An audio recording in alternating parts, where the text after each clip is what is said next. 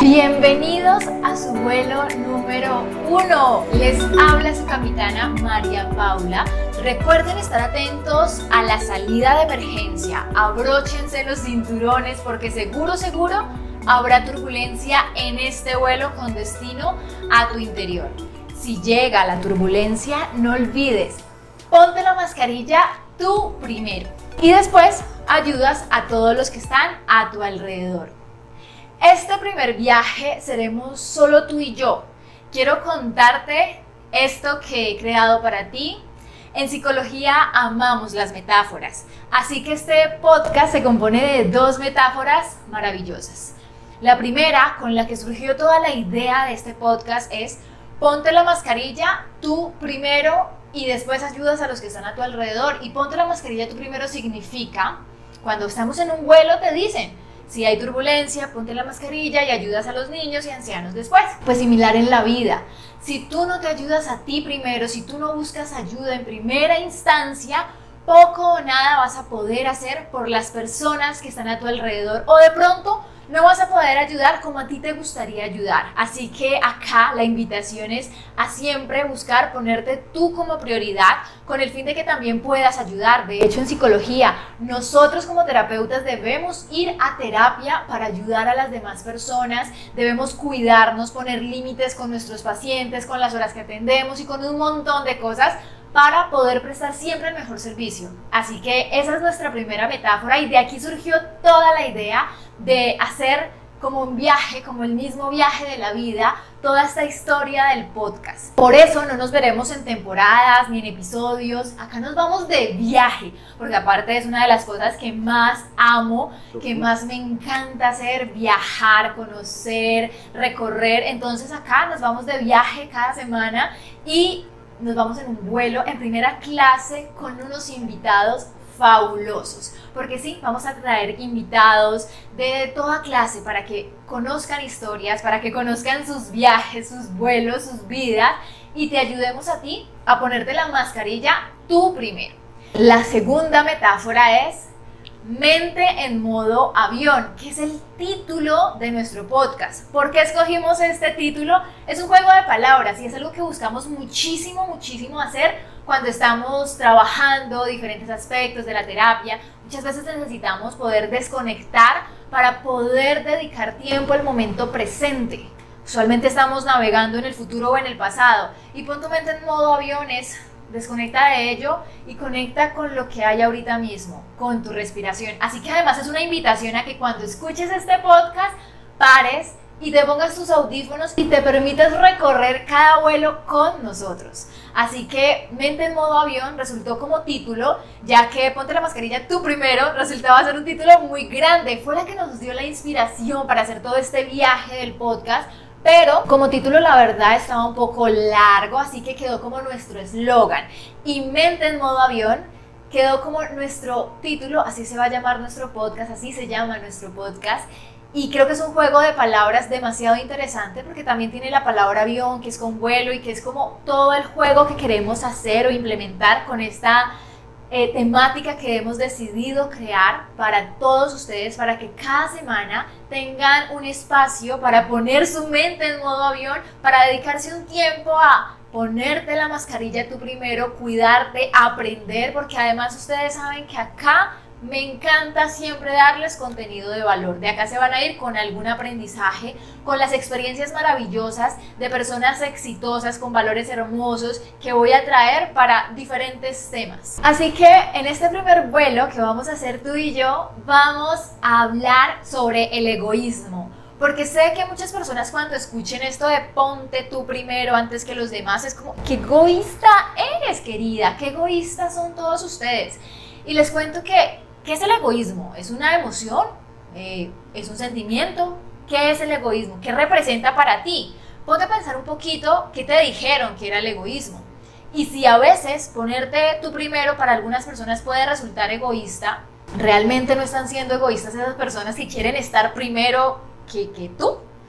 Eh, creo que es un debate y es algo que se tiene que hablar, así que comentemos. El resumen, el egoísmo no es una emoción o un sentimiento deseable Es importante reconocer nuestras propias necesidades y encontrar un equilibrio saludable entre satisfacer nuestras necesidades y considerarlas de las demás. Es decir, no es que yo cuando me pongo la mascarilla yo primero solo satisfago mis necesidades y solo importo yo, no importa si lo que haga pasa por encima tuyo. Si tengo que dañar tu brillo para brillar yo. No, de esto no estamos hablando. Cuando decimos ponte la mascarilla tú primero es que pongo mis emociones primero porque sé que de esta forma podré después también brindar todo esto que he construido dentro de mí para los demás. Florezco internamente, florezco como persona y esto me va a dar la posibilidad después de considerar también tus emociones, de ayudarte y todo desde la asertividad, no es como a mí no me importa lo que tú hagas, no me importa lo que tú digas, yo primero, yo único, no, es me pongo yo la mascarilla primero y después ayudo a quienes más lo necesitan, ancianos, niños, ta, ta en orden, ¿verdad? Entonces, desde este punto de ideas, no queremos incentivar un mensaje erróneo. Eso que estamos intentando hacer es enseñarte a que te pongas esa mascarilla tú primero. Recuerdo una vez en terapia, me comentaba una consultante que es natural que su entorno se extrañara de que se pusiera como prioridad, porque estaban tan acostumbrados a que, hola, te necesito, sí, corro, ya voy para allá. Hola, ¿puedes venir?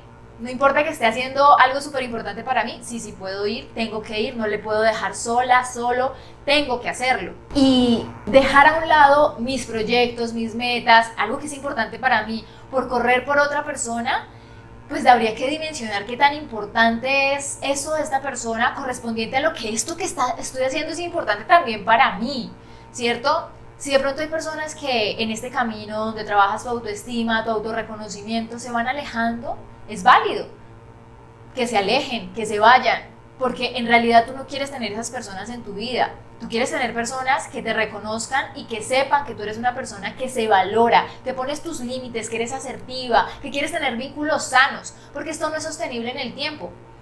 tarde o temprano me voy a dar cuenta que esto no es sano para mí, tarde o temprano tendré que reaccionar. Y si no puedes lidiar con esta nueva versión que estoy intentando ser, que estoy intentando trabajar y que me cuesta un montón, pues no te quiero en mi vida. Podemos hacer una pausa. Tal vez más adelante entenderás todo lo que me está costando trabajar este aspecto de mi vida. Ponerme como prioridad no es fácil.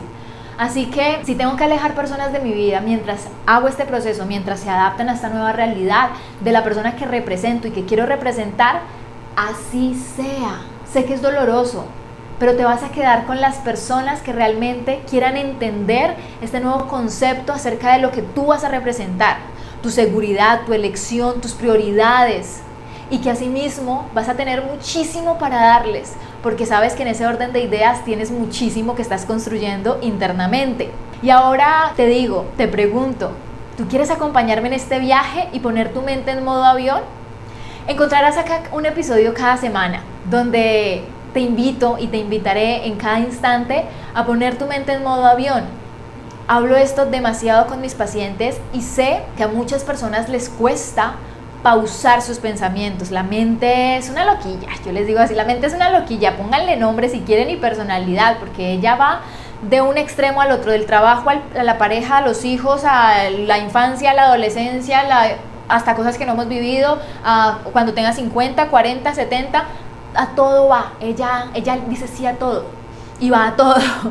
Y muchas veces eso es cansado, es agotador, es frustrante. Así que por un instante, cada semana, permítete disfrutar del momento presente e ir un poco más despacio. No vas tarde a nada. No sé si a veces tienen esa sensación, a mí me pasa demasiado. Siento que voy tarde para algo y no sé para qué. Es decir, como que la vida, la vida, tengo que cumplir una meta, después otra, después otra, después otra, después otra, después otra, así, así sucesivamente. Voy como si fuera una carrera, en una maratón. La vida no es una maratón. Y a veces uno siente que va tarde. Y cuando se nos paramos y detenemos, ¿para, ¿para qué vas tarde?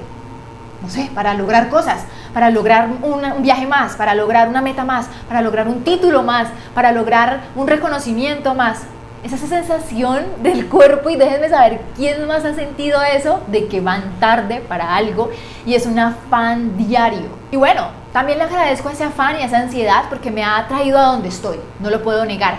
Sin embargo, también me ha traído noches muy difíciles, noches en vela, noches en las que sobrepienso demasiado, noches en las que me he exigido, días en los que me he exigido, días en los que tal vez he somatizado algún síntoma emocional. Así que buscar el equilibrio es la solución para esto. No me voy a ir a un extremo porque sé que mi mente y mi cuerpo no me lo permitiría. De bueno, que la vida fluya, que nada influya y, y no sé cómo será. No, no creo que sea capaz ni viable para mi mente. Pero tampoco al otro extremo en donde voy en una maratón que ni siquiera sé por qué ni para qué estoy haciendo, ¿cierto? No voy tarde para nada, voy bien, he logrado lo que he logrado con todo mi esfuerzo, con toda mi lucha no tengo que esforzarme una milla más hoy, no tengo, tal vez mañana, tal vez cuando me sienta con más ánimo de ir a esa milla, pero hoy no. Así que dedicar equilibrio, dedicar tiempo a desconectar, a ponernos en modo avión, es una tarea también. Y debe hacer parte de tus tareas del día, de tu calendario. Tener en tu calendario tus vacaciones, tus momentos de ocio, tus momentos de descanso es tan importante como tener la junta, la reunión, la cita, la tarea de informes, todo. Porque si no, no tendrás la prioridad que de verdad tiene hacer todo esto. Te cuento una historia muy particular porque quiero que empecemos este podcast reconociendo nuestra vulnerabilidad. Cuando yo decidí crear un equipo, que fue una de las mejores decisiones que he tomado en mi vida, pasé por un momento muy difícil meses antes, donde mi instrumento de trabajo, uno de los más importantes, es mi voz.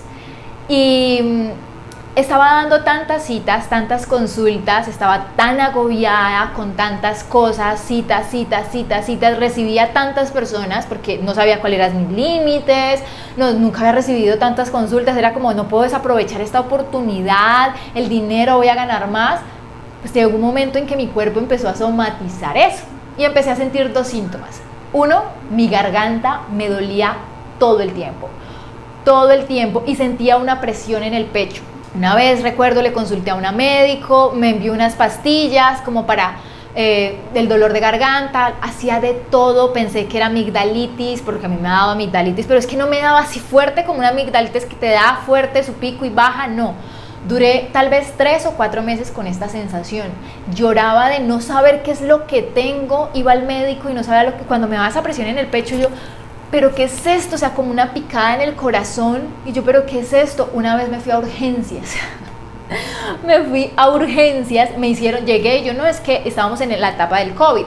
Entonces yo no, no aguanto más que me digan ya qué es lo que tengo. Y me estaba doliendo, dije, me voy ya porque ya es que me estaba doliendo. Entonces me hicieron un electrocardiograma. Porque yo llegué y yo me duele el corazón, de una para electro. Eso fue de una, yo dije, qué buen servicio. De una me enviaron al examen electrocardiograma. Ah, yo qué cara hacía yo, no mamita, pero todo está bien, ¿qué es lo que pasa? ¿Qué es lo que tiene? Y yo no sé, pues yo siento que me duele, doctor, ¿qué hago? Me da unas picadas y todas raras y siento que en la garganta me duele. El doctor, no, pues usted en qué trabaja, bueno, tiene que pausar, relajarse un poco más. De verdad que intentaba de todo. Hasta una vez duré todo un fin de semana sin hablar. O sea, no hablaba porque era como un Sí, uno ve a veces en las películas un eh, periodo de silencio. Literal, no hablaba. No hablé durante todo un fin de semana. Entonces, digamos, el viernes finalicé mi jornada, silencio. Sábado no hablé. ¿Cómo me comunicaba con mi pareja, que es con quien vivo? Pues por texto, por señas.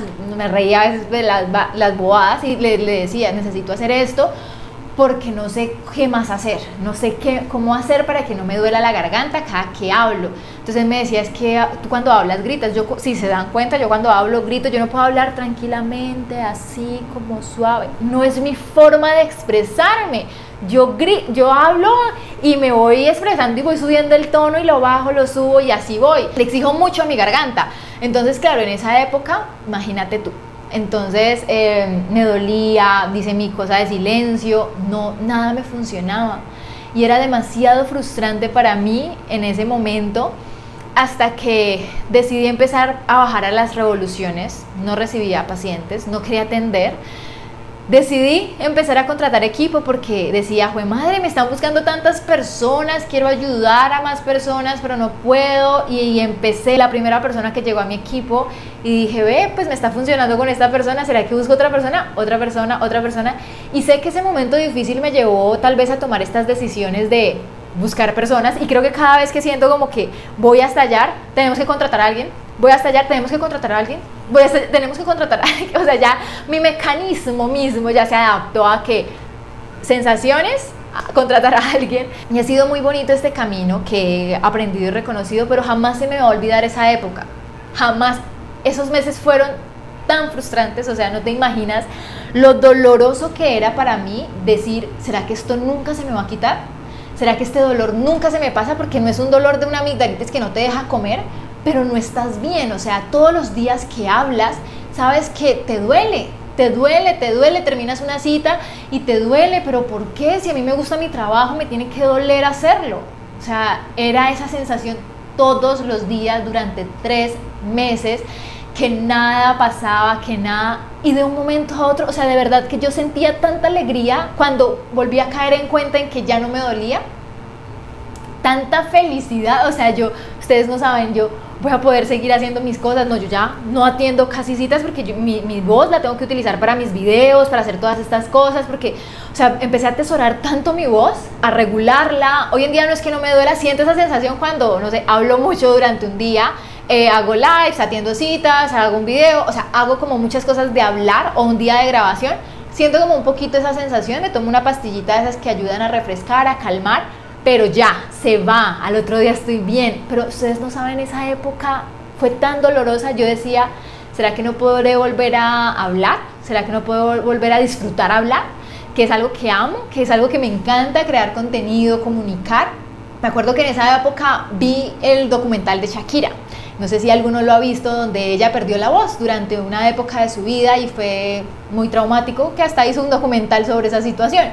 Entonces, imagínense, bueno, obviamente yo no soy Shakira, la amo, la admiro, ya quisiera, pero esa sensación que, o sea, ya cuando yo veía eso, yo, Dios mío, soy yo, ah, porque claro, ella decía, este es mi trabajo, este es mi arte, sin mi voz no, no, ¿qué hago sin mi voz? O sea, mi voz es mi instrumento y pues Shakira es una mujer muy disciplinada, tú el que ha trabajado con ella dice, no, ya se pasa, o sea, es demasiado. Y siento que iba por la misma línea, es decir, a veces hay que bajarle un poquito a las revoluciones, utilizar ese autocuidado, porque ningún médico me dio con qué era, no había ningún diagnóstico. Mamita, vaya, guarde reposo, se está estresando y no se estrese. Así sencillito, facilito, mi amor. Se está estresando mucho, no se estrese. Está hablando mucho, pare de hablar. Ya, ah, como si fuera así de sencillo. Y fue, fueron meses de priorizarme, de aguantar, de llorar, de pensar que no iba a salir de esa sensación. Hasta que, ay, un día pasó y hoy que lo recuerdo digo, Dios mío, menos mal, qué cosa tan horrible esa época. Así que toda esta historia para contarte la importancia de poder desconectar, de que sí, vas a lograr todos tus sueños, pero no tiene que ser todo hoy, ni mañana, ni este mes. Ve de a poco, ve cosa por cosa, Entiende cuando tengas que pedir ayuda y delegar. Entiende que puedes con todo, pero no con todo a la vez. Eso te va a ayudar muchísimo. Eso te va a dar una perspectiva gigante. Si estás ahorita pasando por dolores que nadie da con qué es, de la espalda, de los hombros, de la voz, de los ojos, de las manos, porque desde la experiencia te hablo, no solo de la voz, ahí tengo otras historias que iremos viendo poco a poco es porque tu cuerpo te está diciendo, oye, no sé cómo más decírtelo, pausalo. Oye, ya. Oye, yo también importo, ¿sabes? Y él nos envía muchas señales, el cuerpo es sabio. Sabio solo como él sabe serlo. Nos envía señales todo el tiempo, solo que nosotros nos hacemos como Shakira. Ya, ya Shakira es la protagonista de este primer episodio ciego, sordo, mudo, tonto tras de testarudo. Literalmente nosotros como, ay no, eso, se pasará, es una bobada. Y él sigue enviándonos señales, sigue enviándonos señales hasta que pues llega a límites que dice, o me escuchas o me escuchas, o me prestas atención o me prestas atención. Porque en la vida cada decisión que tomamos va pasando factura y nuestro cuerpo tiene muy buena memoria. Él nos dice, mira, vas bien, vas a buen ritmo, te da energía, te dice, sí, puedes hoy una hora más, dala, dalo todo, cuando también nos dice, eh, no, no puedes una hora más, para. Pero es que tengo que hacer, tengo que terminar, tengo que mañana el parcial, tengo... Lo siento, para. Tienes que parar. Esto me trae otra historia que recuerdo eh, yo he sido una persona muy exigente, ¿no? Por eso pues todas las situaciones creo que es, no tengo ni que mencionarlo. Eh, y recuerdo una vez en la universidad que mm, tuve que hospitalizarme y fui a una médico y ella pues me analizó, me dijo, ya te hice de todo, querida, te voy a enviar para el hospital. Mira, acá está tu orden. Y yo en la universidad, si ahorita soy exigente, no, en esa época ni me imaginen, o sea, una cosa absurda. Yo de una le dije, no, mira, es que la otra semana tengo la última semana de la universidad y no puedo hospitalizarme porque tengo parciales, exposiciones, un montón de cosas. Y ella me dio una cátedra y fue pucha, se enojó conmigo, me dijo, mira, ¿tú cuántos años tienes? 18, 19. ¿Tú cuántos años tienes? Mira, te voy a decir una cosa. Tú no sabes nada de la vida en este momento. Me haces el favor y te vas al hospital si no quieres perder esto, esto y esto. Yo sé que ahorita te parece que la prioridad puede ser tu universidad, tus clases. No me importa si pierdes. Prefiero que pierdas el semestre a que pierdas esto. Prefiero que te pase esto a que te pase esto. O sea, lo que me estás diciendo es de una persona totalmente ignorante. Tu salud siempre va a ser lo primero. Y tal vez ahorita no lo entiendas, pero algún día lo vas a entender. Esa señora me dijo hasta a mí, yo solo lloraba. yo porque me dijo, te tienes que hospitalizar. Llore y llore y llore. Yo creo que desde esa experiencia, eh, cada que voy al médico, lloro. Súper raro. Entonces yo me puse a llorar y viajaba hasta mi casa porque tenía que ir a listar las cosas, iba en moto. Lloré todo el camino. Hasta me tocó parar a sonarme porque es que lloraba tan a cántaros. Toda, imagínense por carretera, menos mal, yo tenía esos cascos grandes, se baja la visera y chille, chille. Me tocó parar para calmarme, sonarme y poder seguir y seguía llorando, ¿no? Todo el camino lloré, todo el camino lloré, todo el camino. Me tocó ir a listar mi maletica, mis cosas, mis cosas de aseo personal, ropa, me fui con mi mochilita, dejé mi moto en la casa, me subí a un bus, llegué al hospital, hola, traigo esto para que me hospitalicen. Sigue, te quedas y ya. Jamás se me va a olvidar esa experiencia, jamás, jamás, jamás, porque siento que entendí que la salud es lo más importante. De hecho, ni siquiera perdí el semestre. Eh, hablé obviamente con los profesores y con mis compañeros. Muchos trabajos eran en grupo, entonces de, exposición ya los trabajos estaban hechos, pero las exposiciones no podía participar. Los profesores, si tu grupo está de acuerdo, tú notas la de ellos. Y yo, compañeros, perfecto, claro, no te preocupes, ¿cómo crees? De una, eh, ellos me apoyaron y en los parciales me los dejaron presentar después. Entonces no perdí nada eh, lo que uno piensa que a veces que es muy caótico es que no puedo, doctora, no puedo internarme porque voy a perder el semestre, todo lo malo me va a pasar. Ah, ah, ah, no puedes, te toca, te vas. La prioridad a lo importante, tu salud. Y mira que al final ni siquiera pasó que perdiera el semestre, ni siquiera, de hecho me fue muy bien. Entonces, qué extraña esa sensación de que todo lo catastrófico, si no lo hago ya, si no lo hago hoy, si no lo logro hoy, si no llego a esa meta hoy, nunca voy a llegar. Sí voy a llegar. Entonces, con estas dos historias creo que me abrí muchísimo en este espacio. Yo espero que te encante, tanto como a mí me está encantando este proyecto con todo el corazón lo hemos hecho para ti, porque yo soy la entrevistadora, pero hay personas editando, hay personas que me ayudan con las luces, con las cámaras, están las personas que me dan la oportunidad de entrevistarles y hacerles preguntas incómodas sobre su salud mental, sobre ir a terapia, sobre su vida. Así que te agradezco de todo corazón que te disfrutes este espacio. Gracias por apoyarnos, por vernos y espero que te encante tanto como me ha encantado a mí. Así que nos vemos en un próximo viaje. No olvides dejar tus comentarios en YouTube o dejar tus 5 estrellas por todas las plataformas Spotify, Apple Podcast y demás. Nos vemos por allá cada semana. Gózatelo y si quieres escríbeme a Instagram para saber qué tal te ha parecido. Ustedes saben que me encanta leerlos y hablar con ustedes. Gracias y nos vemos en un próximo viaje.